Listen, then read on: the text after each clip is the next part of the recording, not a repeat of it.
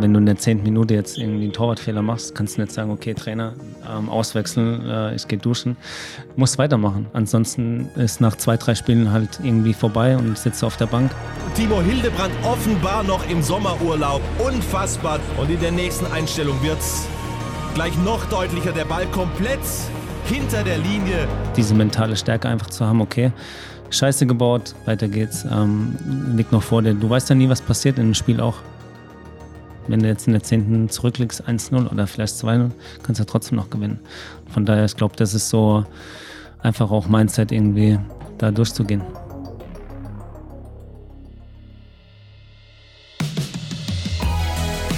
Hey Chris. Hey Basti, schön, dass du wieder da bist. Heute haben wir einen richtigen Star zu Gast. Das stimmt wohl. Nachdem wir euch da draußen letzte Woche noch vertrösten mussten, kommt heute endlich die Folge mit Timo Hildebrand. Nach seiner Fußballkarriere war Timo mächtig umtriebig und hat vergangenes Jahr ein Restaurantbetrieb hier in Stuttgart gegründet. Wie es so ist, als Ex-Fußball-Profi dann plötzlich Unternehmer zu sein und wie ihm die Erfahrungen im Profisport vielleicht sogar dabei geholfen haben, darüber wollen wir mit Timo sprechen. An der Stelle mal wieder ein fettes Danke an die Leute vom Gründermotor, die uns bei dieser Staffel großartig unterstützen. Jetzt aber genug gequatscht, endlich ist Anpfiff. Hier kommt die Nummer 1 Heute zwar nicht im Tor, aber dafür bei uns, bei Spätzle Valley. Hier kommt Timo, Hildebrand. Mein Name ist Timo Hildebrand. Ähm, ich komme aus der Nähe von Worms, in einem kleinen Ort, Hofheim-Ried. Bin damals mit 15, 16 nach Stuttgart zum Fußballspielen. Ähm, lange in Stuttgart gewesen, ähm, ein paar Stationen hinter mich gebracht, äh, Torwart gewesen, Nationalspieler für Deutschland auch vier Jahre und seit einem Jahr auch Gründer. Ähm, y, ähm, veganes Restaurant in Stuttgart. Ähm, ja. Mich würde mal noch was zu, zur persönlichen Karriere oder zum Werdegang danach im Fußball interessieren. Und zwar bist du dann aus dem Fußball raus. Viele gehen dann irgendwie äh, ins Management oder werden Trainer oder bleiben im Fußball treu. Das hast du ja nicht gemacht, zumindest nicht jetzt äh, hauptberuflich. Wie hast du denn für dich rausgefunden, was ich neben dem Fußball kann? Ich weiß nicht, ob ich was gut kann. äh, nee, ich glaube, das ist extrem wichtig. Ähm, klar, es gibt viele, die gehen den Weg sofort Fußball, machen Trainerausbildung. Ich habe auch mal eine Trainerausbildung gemacht, aber war relativ schnell klar, dass ich jetzt nicht in den Job gehe oder auch Torwarttrainer werde, was ich eigentlich auch cool finde, praktisch sein. Klar, mein, ich habe äh, 15 Jahre im Tor Profi gespielt, ähm, das einfach auch an die Jugendlichen weiterzugeben, aber da war einfach die Hüfte im Weg. Ähm, aber letztendlich war es für mich extrem wichtig, dadurch, dass ich mit der Hüft-OP Zeit hatte, mich damit abzufinden, dass es dann vorbei ist und auch danach einfach auszuprobieren, glaube ich, ist es extrem wichtig für einen, sich rauszunehmen, Zeit zu finden, auch mal, ich habe ein Jahr lang relativ viel ähm, Reisen unternommen. Ähm, meine, du hast nie Zeit als Profi, außer jetzt mal im Sommer, ähm, zwei, drei Wochen wegzufahren. Und ich glaube, das ist einfach extrem wichtig, sich da auch wieder selber zu finden und einfach auszuprobieren, einfach. Ähm, was mag man denn, was ähm, kann man auch mit Partnern irgendwie ähm, erreichen und da einfach ein Feld zu suchen, bei mir ist es einfach dieser Lifestyle, vegan, Yoga, gesunde Lebensweise, Ernährung etc. Ähm, ähm, ja, da einfach für sich einen Weg zu finden. Ist nicht einfach. Es gibt auch genügend Fußballer, die sagen, ich habe mal ein bitteres Zitat von Thomas Hessler ge gelesen, der hat gesagt, ja, dann sitze ich halt zu Hause und schaue die Wand an. Ich finde, das ist so the worst case, ähm, weil eigentlich du durch den Namen, durch die Karriere hat man schon brutale Möglichkeiten auch und die Türen gehen einfach auch leichter auf, muss man ja auch ehrlich sagen. Und das einfach auch nicht zu nutzen, ist eigentlich fatal, finde ich. Und ähm, aber klar muss man irgendwie trotzdem klar sein und ähm, auch einen gewissen Weg dann verfolgen. Das Investigativteam von Spätzle Valley hat herausgefunden, dass zwischen dem Ende der Fußballkarriere des Timo H und seiner späteren Gründung des Restaurants Y einige andere berufliche Stationen lagen. Das Team konnte es selbst kaum glauben, denn Timo H. gründete unter anderem Yoga-Festivals und organisierte diese mit. Er unterstützte und unterstützt den Stelp e.V. in Stuttgart, wurde Brand Ambassador der TaylorMade GmbH und investierte in verschiedene Startup-Ideen. Doch von all dem findet sich nichts im Wikipedia-Eintrag des 43-jährigen Timo H. Möchte er seinen beruflichen Werdegang verschleiern? Wir haben nachgefragt. Ich habe auch noch nie selbst einen Wikipedia-Eintrag geschrieben bei mir. Von daher vielleicht irgendwas mal gelöscht, aber irgendwas selbst in Wikipedia ähm, reingeschrieben noch nicht. Nee, und ähm, klar wird es das ein oder andere Mal schon jetzt irgendwie auch aufs Unternehmertum ähm, angesprochen, aber ich sehe mich jetzt noch nicht, noch nicht wirklich so als krassen Unternehmer, um ehrlich zu sein. Wir machen immer so eine Art Elevator-Pitch für Gründer gang und gäbe. Ähm, das heißt, im Prinzip hast du 30 Sekunden ich bin Zeit. Ganz schlecht bei Pitchen oder so. Das ist absolut, ich würde niemals alleine irgendwo. Aber soll ich trotzdem drüber Wir reden? probieren es mal. Wir probieren es. Why? Ähm, veganes Restaurant Stuttgart. Ähm, wir wollen einfach die Leute inspirieren, ähm, überraschen, was eigentlich ähm, pflanzliche Ernährung alles kann, wie geschmackvoll es sein kann. Und in Stuttgart gab es nichts. Ich habe mir ein, ein Team zusammengesucht aus erfahrenen Gastronomen und Koch und habe gedacht, okay, wir machen hier mal ein Statement in Stuttgart, weil es einfach ähm, auf diesem Niveau nichts gibt und ähm, ist super angekommen. Wie, wie gründet jemand wie du? Du hast ja gesagt, du hast nach dem Fußball irgendwie auch viele Sachen ausprobiert. Wird so eine Idee wie Swy an dich rangetragen und du sagst dann, ich gebe da x Euro mit rein oder war das wirklich deine Idee?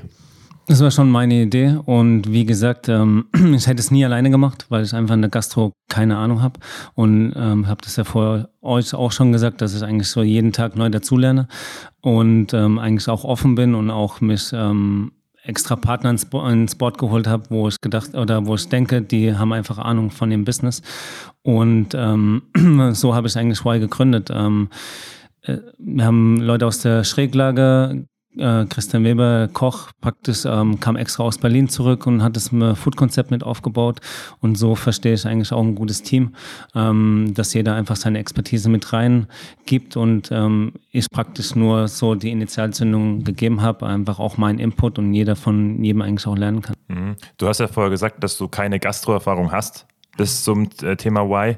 Wie kommt man denn nach dem Fußball drauf, ein veganes vor allem Restaurant in Stuttgart zu gründen? Ja, mir geht es persönlich auch gar nicht um dieses Thema Gastro. Ich will jetzt eigentlich auch gar nicht als Gastronom wahrgenommen werden, obwohl es irgendwie klar nahe liegt, aber schon eher so ähm, als Unternehmer. Das für mich ist schon ein Brand, wo, wo wir auch ähm, letztendlich auch weiterbringen wollen in anderen, äh, in anderen Bereiche. Ähm, aber klar, das ist unser erstes Baby Darauf wollen wir aufbauen und wie ich drauf gekommen bin, letztendlich auch gerade durch ein Investment, das ist schon mein Lifestyle auch. Ich bin, ich sage immer, ich bin nie 100% vegan. Ich esse auch mal eine Pizza oder einen Fisch. Fleisch ist schon ewig irgendwie aus dem äh, äh, Portfolio raus. Ähm, ich habe mich einfach mit diesem Thema auseinandergesetzt, was es für mich heißt und was ich einfach auch weitergeben will, gerade meinem Sohn, aber auch der Gesellschaft letztendlich, weil ich einfach glaube, dass es brutal wichtig ist, die Leute mitzunehmen auf eine Reise, die ohne tierische Produkte stattfindet und ähm, letztendlich hören wir das an jeder Ecke irgendwie. Ähm, trotzdem ist immer noch die Bildung zu weit hinten, finde ich. Ähm, Leute müssen immer noch aufgeklärt werden und da sehe ich mich einfach, ähm, da meinen Tropfen in den Ozean zu werfen. Wie operativ bist du denn tatsächlich drin in dieser Unternehmung? Also ist es wirklich ein Fulltime-Job für dich, das, das Why? Also ich bin jetzt nicht irgendwie tagtäglich ähm, vor Ort, aber klar bin ich ähm, schon oft da. Ich sehe mich nicht abends irgendwie die Gäste bedienen, aber ich habe auch schon an der Spüle gestanden, wenn es irgendwie mal ein Not am Mann ist. Und ich glaube, das gehört eigentlich auch dazu, dass man sich nicht so schade ist, ähm, auch mal, keine Ahnung, im Garten die Hecken zu schneiden oder eben auch zu spülen, um, um anzupacken, einfach auch ein Vorbild zu sein. Lustige Anekdote dazu, ein Kumpel von mir, der hatte auch in der Anfangszeit äh, wollte der oder hatte einen Tisch bei euch reserviert und irgendwas ging da mit dem Buchungssystem falsch. Und dann hat er einen Anruf bekommen auf der Arbeit. Ich sah, saß lustigerweise neben ihm. Und äh, dann warst du tatsächlich dran und hast dich da irgendwie entschuldigt, dass das nicht geklappt hat und hast einen neuen Tisch angeboten. Und ich weiß, das war irgendwie nur, keine Ahnung, 15, 20 Sekunden. Er hat aufgelegt und er war, war total perplex, äh, dass du da persönlich angerufen hast und dich um so Sachen irgendwie auch kümmerst. Ja, ist witzig. Die Leute sind dann schon mal überrascht. Weil ich bin tagsüber wow. oft da, also auch gerade ja. morgens, um einfach da ähm, irgendwie mit den Leuten zu quatschen und einfach auch ähm, ähm, Dinge, äh, Management hinten dran zu machen. Und wenn dann halt mal das Telefon klingelt, dann gehe ich halt nochmal ran und nehme eine Reservierung entgegen. Also das ist kein Ding. Jetzt hast du ja vorhin gesagt, es gibt sowas wie das äh, Y in Stuttgart noch nicht. Ähm, das kann jetzt auf der einen Seite bedeuten, geil ist ein No-Brainer, es braucht das und die Leute werden kommen. Es kann auch bedeuten, naja, vielleicht gibt es das nicht, weil der Markt noch nicht da ist. Und damit herzlich willkommen zu der großen Quizshow. Ist der Markt denn schon da? Heute zu Gast Chris von Spätzle Valley. Hallo Chris, schön, dass du da bist und wir starten auch direkt mit der ersten Frage. Und zwar wollen wir wissen, ist der Markt schon da? Wie viele Veganer leben in der Bundesrepublik Deutschland? Boah, ist eine, An der Stelle bitte Ruhe im Studio. bin auch gerade ein bisschen aufgeregt, ist eine, ist eine gute Frage, aber so in meinem Freundeskreis drei, vier Leute, die sich überwiegend vegan ernähren. Deswegen, ich schätze jetzt mal in Deutschland 12 Prozent. 12 Prozent, sollen wir das schon einloggen? Bitte 12 Prozent einloggen, Dann ja? einmal an die Regie, 12 Prozent. Schade, Chris, das ist leider das Ende, denn es sind tatsächlich 3,2 Prozent nur der deutschen Bevölkerung, die vegan leben. Das sind 2,6 Millionen Menschen. Und damit bis nächste Woche zu einer neuen Folge von Ist der Markt denn schon da? Zu Gast wird sein Uschi. Sie möchte ein veganes Sushi-Restaurant für europäische Kurzhaarkatzen eröffnen. Darf ich dir eine Gegenfrage stellen? Super gerne. Ihr wollt ja auch nicht nur Veganer und Vegetarier ansprechen mit eurer Milch. Ähm, es geht ja darum, die Leute zu erreichen, die praktisch das ausprobieren wollen, ähm, Neues zu erleben, auch ein neues Produkt kennenzulernen und so was. Und ähm, für mich vor fünf Jahren vegan ist irgendwie Grundsatzdiskussion. Das hast, das hast du heute auch immer noch. Aber letztendlich ist es so angekommen in der Mitte der Gesellschaft. Du musst es nicht mehr rechtfertigen. Ähm, du kannst, vegan ist immer noch so ein bisschen behaftet halt, öko, grün, ähm, kannst nur irgendwie Stein und äh, Gras essen. Aber dadurch, dass wir irgendwie in so einem digitalen Zeitalter leben, kann jeder jede Information sofort haben und so. Und ähm, auf Insta gibt es so viele Rezeptseiten, ähm, Ideen und dieses Thema ist einfach nicht mehr wegzudiskutieren und ähm, ich glaube, wir sehen es auch an den Zahlen an dem Foodmarkt, wie extrem der sich gerade wandelt, wie auch die Fleischkonsum ähm, zurückgeht und ähm, das ist einfach der richtige Weg. Deswegen war es für mich gar nicht so abstrakt wie vielleicht für irgendwie, sage ich jetzt mal, everybody auf der Straße, wo damit vielleicht keine Berührung hat. Du hast eben äh, gesagt, ich glaube, das Einjährige jährt sich jetzt für das Die Restaurant. Tage, ja. Die Tage. Das heißt, ihr habt in einer echt schwierigen Zeit eigentlich angefangen. Corona, Pandemie, ähm, Lockdowns waren da, glaube ich, auch noch ein Thema. Ähm, genau, wie war das so, wenn man dann quasi launchen will und die Welt steckt gerade in einer Krise? Ja, wir hatten die Idee vor dem ersten Lockdown auch und dann ähm, dadurch, dass die Partner auch irgendwie alle in der Gastro unterwegs sind, war das Thema erstmal, okay, eigene Unternehmen irgendwie sattelfest zu kriegen und man wusste nicht, was kommt. Aber nach ein paar Monaten haben wir uns wieder zusammengesetzt und ähm, haben einfach darüber geredet, ob es Sinn macht. Und alle waren immer noch ähm, Feuer und Flamme davon. Und dann haben wir das Projekt einfach weiterverfolgt. Und das spricht eigentlich auch für sich. Es sind einfach andere Städte, sind da viel, viel weiter als ähm, Stuttgart. Und ähm, klar, da gibt es auch einen Wandel, aber ähm, es wird einfach, das war auch damals einfach die Zeit, sowas äh, in Stuttgart ähm, ja, zu implementieren, zu zeigen, hey, was kann denn einfach die pflanzliche Küche? Du hast ja vorhin gesagt, du bist äh, bei einem veganen Unternehmen investiert, Vegans. Ähm, jetzt kann man sich natürlich auch die Frage stellen, ist es für dich eine Business-Opportunität? Also willst du mit dem Buy auch wirklich Geld verdienen? Weil vorhin meintest du ja, also klar willst du es bestimmt, aber vorhin meintest du ja auch, ähm, ich will auch den, den Lifestyle irgendwie nicht mit dem Finger zeigen, sondern einfach in die Gesellschaft bringen? Oder ist es weil wirklich eine Überzeugung von Timo Hildebrand und Co.? Das ist auf jeden Fall eine Überzeugung. Ähm, hund- zu 100 Prozent.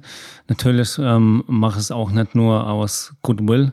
Ähm, wir wollen da klar auch ähm, Geld mitverdienen, ähm, aber das ist für mich jetzt nicht vordergründig. Deswegen war es mir auch nie wichtig, jetzt die allermeisten Anteile zu haben oder den größten Teil der An Anteile. Ich wollte einfach irgendwie auch starke Partner am Start haben, weil, wie gesagt, das nicht meine Prio Nummer eins ist.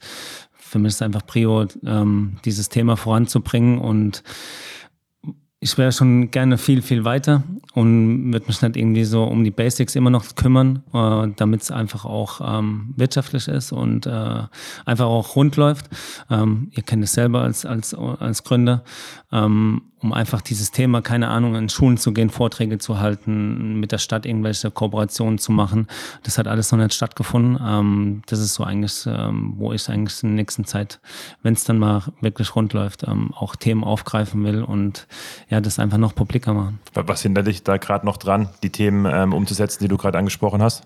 Viel Personal, also das ist extrem turbulent, gerade in der Gastro-Szene. Wir haben vorher auch schon drüber gesprochen, äh, an Flughäfen irgendwie kommt kein Koffer mehr mit es gibt halt so ein paar Branchen, wo viel ähm, Abwanderung stattgefunden hat und ähm, ja, also das ging nicht bei uns vorüber und ähm, deswegen sind wir da immer noch so ein bisschen am Hasseln.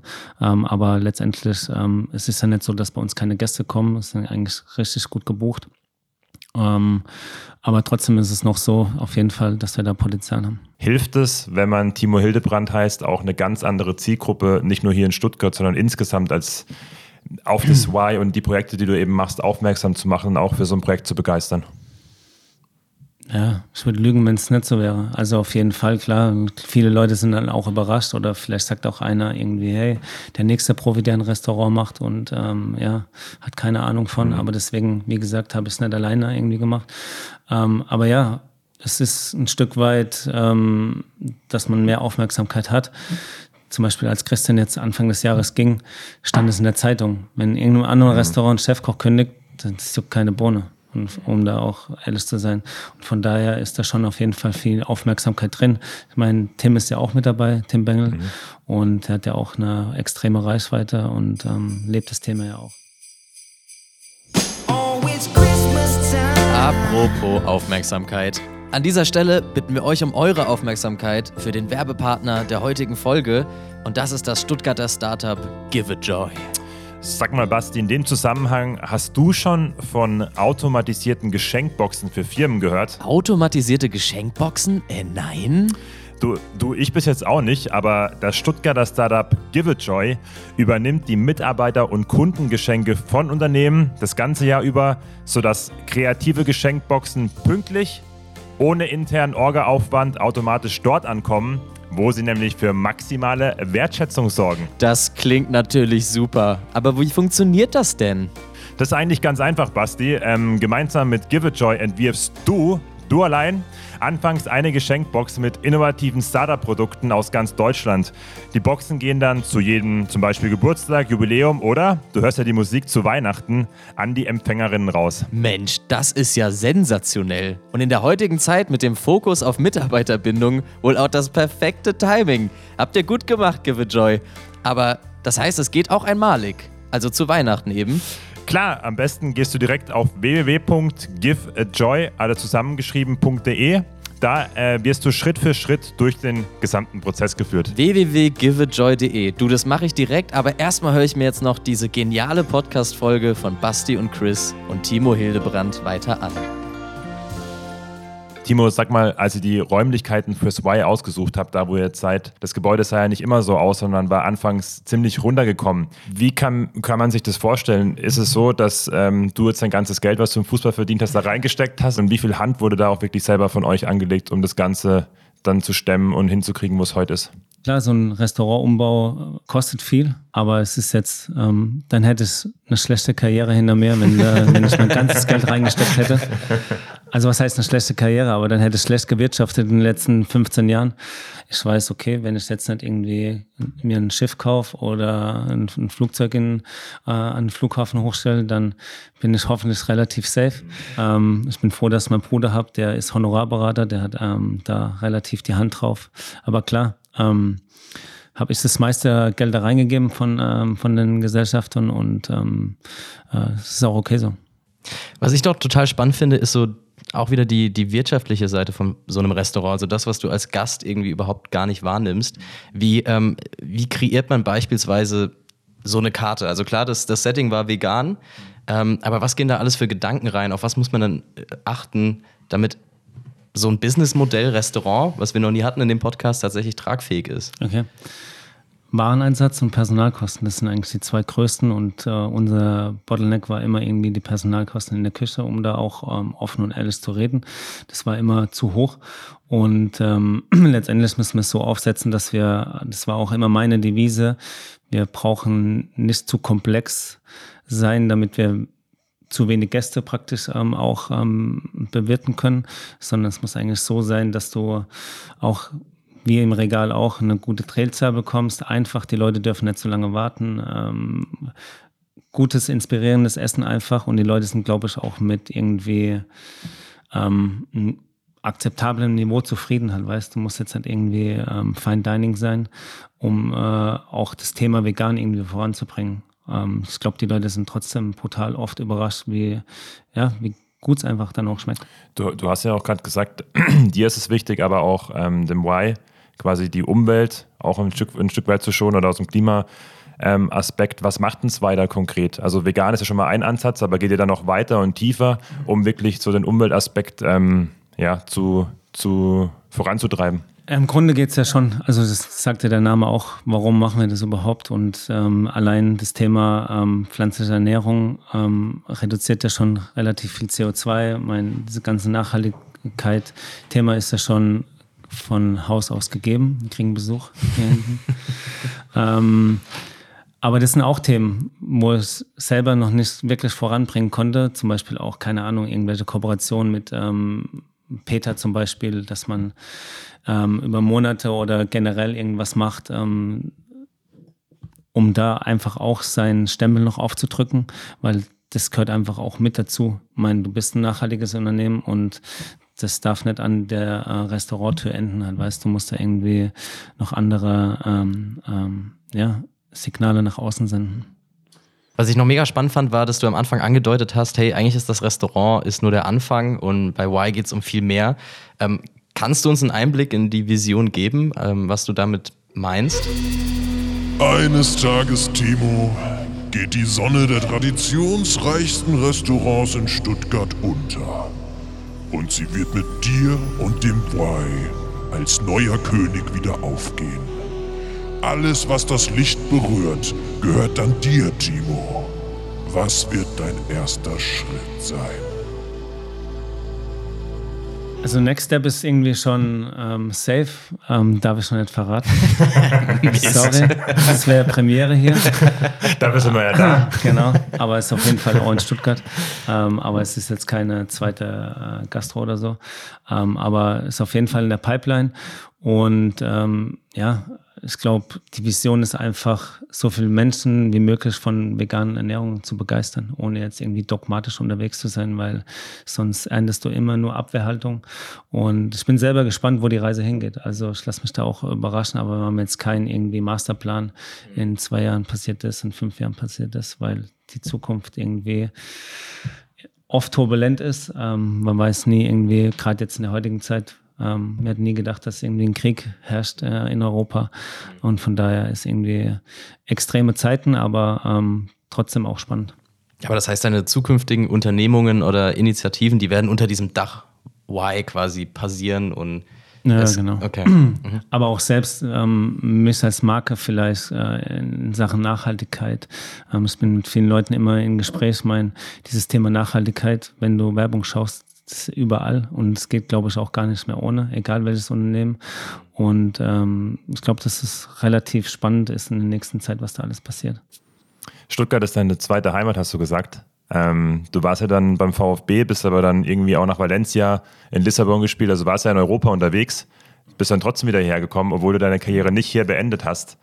Wie wichtig oder wie gut siehst du denn Stuttgart als Gründungsort? Weil dein Netzwerk ist ja europaweit, würde ich jetzt mal behaupten.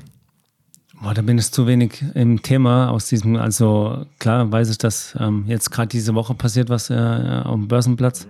Ähm, aber ich glaube, das sind andere Städte noch ein bisschen weiter, gerade Berlin. Ähm, aber ich bin froh, dass sich da auch was entwickelt auf jeden Fall. Ich glaube, dass ihr da vielleicht auch mehr Einblick habt als ich. Ähm, aber ich glaube, dass da auf jeden Fall sehr viel Potenzial liegt. Aber wieso kam Stuttgart bei dir wieder dann als, als Wohnort und Gründungsort? Was war da persönlich dann der Antrieb? Ich wollte nicht nach Gelsenkirchenburg. nee, also wie gesagt, ich habe hier meine längste Zeit verbracht nach zu Hause und ähm, meine Ex-Freundin damals äh, ist immer gependelt. Es war immer klar, dass wir zurückkommen. Mein Sohn äh, geht hier zur Schule, Kindergarten und hier ist einfach so meine Base. Also dafür waren die anderen Stationen viel zu kurz und ganz nach Hause äh, würde ich auch nicht mehr gehen. Von daher war es immer klar, dass wir nach Stuttgart zurückkommen und ähm, bei vielen ist ja die Stadt jetzt nicht wirklich so ähm, beliebt, aber ich finde Stuttgart immer äh, ja, sehr heimelig. Ich finde es ganz spannend, dass du sagst, naja, so, so krass bin ich gar nicht vernetzt in der Startup-Szene, weil ich von außen wirkt es ein bisschen anders. Wir haben auch vorhin über die Gäste von diesem Podcast gesprochen. Ich glaube, die meisten davon kanntest du irgendwie. Ähm, du scheinst sehr, sehr gut vernetzt. Ist es einfach persönliches Interesse an den Startups und was die machen? Oder investierst du tatsächlich auch in junge Startups? Oder wie ist da so dein. Nee, nicht mehr. Also der Fokus liegt schon bei Y. Mhm. Äh, ich war davor und äh, die Jahre davor irgendwie schon noch mehr Interessierte, aber ähm, will jetzt da erstmal auch keine neuen Invests irgendwie machen. Aber das Thema interessiert mich einfach, weil es so schnelllebig auch ist und so viele ähm, gute Ideen irgendwie gibt. Ähm, aber letztendlich ist es irgendwie auch so, die Nadel im Heuhaufen suchen. Es gibt mittlerweile so große und ähm, gute Fonds, die da, glaube ich, viel, viel mehr Ahnung haben. Ich habe vor ein paar Monaten habe ich mich mit dem Olaf Koch getroffen, der ist Ex-CEO von, äh, von der Metro. Die haben einen Fonds aufgelegt. Ich meine, keine Ahnung, wie viele Fonds es mittlerweile gibt, die genau in dieses Food-Thema auch rein investieren. Und ich glaube, die haben einfach viel, viel mehr Ahnung. Aber ich finde es einfach spannend, was einfach alles so gerade passiert. Das heißt, wenn ich jetzt Stuttgarter Startups hören, dir keine Mail schreiben, du bist raus aus dem Invest-Game. Ich höre mir alles immer gerne an, aber erstmal, erstmal nee. Ich glaube, eine der letzten Fragen, weil die Hitze hier in dem Raum langsam Schwitze, unerträglich ja. wird. Ja, ja, wir alle haben so einen leichten Schweißfilm langsam aufgelegt. Ähm, Gab es in deiner, in deiner Gründungsgeschichte schon mal so einen richtigen Fuck-up-Moment, wo äh, was richtig Ganz daneben viele, ganz viele. Gibt es einen, den du teilen magst? Ganz viele. Ich kann dir zu jedem, zu jeder Wand, zu jedem irgendwas im Restaurant, kann ich dir irgendwas erzählen. Die beste, die beste Geschichte. Die beste Geschichte? Ja. Boah, das ist schwer. Also mir fällt eine spontan ein. Unsere Terrasse war von unserer Innenarchitektin ausgeschrieben, nachhaltiges Holz. Ähm, klar, geht ja nicht anders. Und auf einmal lag irgendwie ein afrikanisches Tropenholz da und die Jungs haben das irgendwie äh, schon verschraubt. Und ich so, hey Jungs, was ist los? Was macht ihr da? Und dann haben wir darüber gesprochen, dass es nicht geht, bla bla bla, rumdiskutiert. Und das Beste war dann, was er gesagt hatte, ähm, ich kann auch auf die Rechnung draufschreiben, ins Kiefer. das merkt keiner. Ich so, ist dein Ernst? Das ist echt dein Ernst? Wenn hier einer reinläuft und ich meine, jeder mittlerweile weiß irgendwie, kann es so ein bisschen einordnen. Und von den Geschichten kann ich dir einige erzählen. Also es gab, wie gesagt, gerade in Sachen des Umbaus viele Fucked-up-Momente. Wir haben ja hier im Podcast äh, auch viele junge Zuhörer und Zuhörerinnen, die vielleicht auch mit dem Gedanken spielen, mal zu gründen. Hast du denn Tipps für die, Timo? Für mich war immer ein, es hört sich vielleicht blöd an, aber Serkan, der Gründer von Step, war schon irgendwie so ein Vorbild, auch nach der Zeit, jetzt nach meiner Karriere, weil er letztendlich auch damals, als die Balkankrise war, hat er einfach sein Auto vollgepackt und ist losgefahren. Er hat einfach gemacht und ich glaube, das ist das Wichtigste. Einfach nichts zu überdenken, einfach mal anzufangen und einfach zu schauen, okay, was passiert eigentlich? Ähm, sich gute Partner mit dann ins Boot holen, die vielleicht ein bisschen mehr Ahnung haben. Aber letztendlich geht es einfach darum, ähm, ja, zu machen und einfach sich auszutesten, auch wenn es mal schief geht. Und es ist sowieso viele Steine auf dem Weg und sich einfach auch nicht entmutigen lassen. Ähm, das war sozusagen für mich immer irgendwie auch gerade zu der Zeit äh, ein Vorbild und ähm, da gibt es auch eine Story, keine Ahnung, wir haben eine Gala gemacht und der, der sagt immer, das Größte, was ich je organisiert habe, war mein Geburtstag. und wir haben irgendwie eine Gala gemacht und über 100.000 eingesammelt, die erste weiß und der Tag und Nacht irgendwie dafür gearbeitet. Aber es hat funktioniert. Also es war geil und ähm, ich glaube, darum geht es einfach halt, weiß, ähm, einfach zu machen, auch wenn irgendwie eine Hürde kommt, drüber gehen, wegräumen, äh, weiter geht's. Das fehlt noch zum Abschluss. Was hat denn, was hast du denn aus dem Fußball oder aus dem Spitzensport mitgenommen, was dir jetzt bei der Gründung bisher besonders geholfen hat? Ich glaube, es ist genau dasselbe Thema. Als Torwart bist du ja trotzdem irgendwie so Einzelspieler auf dem Feld und darfst auch keinen Fehler machen. Aber natürlich ähm, habe ich auch selten, aber auch mal einen Fehler gemacht im Duschen. Wenn du in der zehnten Minute jetzt irgendwie einen Torwartfehler machst, kannst du nicht sagen, okay, Trainer, ähm, auswechseln, äh, ich gehe duschen.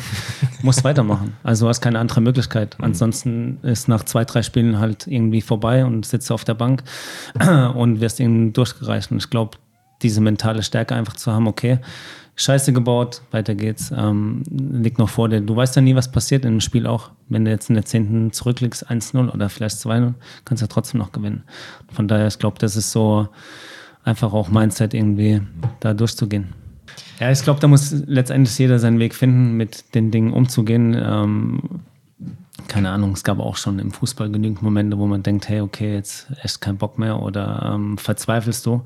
Aber ich glaube, so Situationen stärken einfach. Für mich war die schlimmste Zeit, vereinslos zu sein, ähm, gar nicht zu wissen, wie es weitergeht ähm, und trotzdem irgendwie auch Verein abzusagen im Ausland ähm, und sich wieder fürs Dorf zu entscheiden, auf dem Dorf zu trainieren ohne zu wissen, okay, kommt jetzt nochmal ein Verein. Ich hatte irgendwie Glück, ähm, nochmal zweieinhalb Jahre auf Schalke zu spielen, auch nochmal Champions League. Ähm, und da einfach weiterzumachen und sich zu vertrauen, dass es irgendwie doch funktioniert. Also ich glaube, das ist somit das Wichtigste. Finde ich mega schöne Schlussworte. Absolut. Danke dir, dass du da warst bei. Spätzle Valley. Danke euch. Ging schnell. Ja, Hast, ne? hast recht gehabt. Ja, Basti, das war's auch schon wieder. Äh, die Folge mit Timo Hildebrand. Ich fand's ganz spannend. Ich hoffe, ihr da draußen auch, was so ein Ex-Profi aus dem Sport mitgenommen hat, um dann zu gründen. Die einzig offen gebliebene Frage, die ihr jetzt wahrscheinlich habt, ist, wer ist dann nächstes Mal bei Spätzle Valley zu Gast? Wer ist es denn, Chris? Es ist super spannend, nämlich ist der Andi einer der drei Gründer von Personomic. Personomic stellt individualisierte und personalisierte Fahrradgriffe her. Ha, du, das klingt ganz schön interessant. Ich glaube, da höre ich mal rein. Das denke ich auch, dass du da reinhören wirst, du als passionierter Radfahrer. Noch nicht, aber vielleicht, ich habe ja noch zwei Wochen Zeit, um äh, zum Radfahrer zu mutieren. Ihr da draußen, eine Sache noch, bevor wir es vergessen, lasst doch wirklich noch gerne eine Bewertung da. Ähm, das hilft diesem Podcast ein bisschen größer, ein bisschen bekannter zu werden. Würden wir uns total drauf freuen. Ansonsten sehen wir uns nächste Woche wieder. Bis zwei dahin. Wochen, Basti. Äh, in zwei Wochen, sorry. Ich freue mich einfach so sehr. ich weiß, es aber- kann nicht schnell genug gehen für mich. Es sind zwei Wochen. Bis in zwei Wochen, halte die Ohren steif und Vergesst nicht die Spätzle auf dem Herd. ciao, ciao. Ciao.